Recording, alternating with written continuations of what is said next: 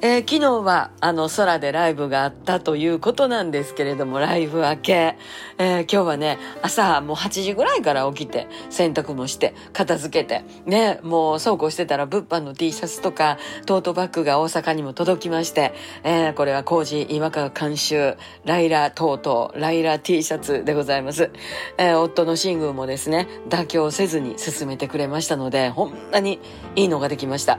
もう早速昨夜からベースでも販売しておりますが、もうね、パッパパッパと、あの、売れていってますから、あの、ベースの方の在庫がもう少なくなってきてるみたいですね。でも私も直接販売したいと思います。今私の手持ちではまだ各サイズ、えー、揃っておりますので、ぜひぜひお買い上げいただきたいと思います。で、えー、今日は FM 大阪に生放送行ってまいりました。もう、キヨピー、久しぶり。もう、華奢なまま、可愛いまんまのキヨピーでした。本当に嬉しい嬉しい。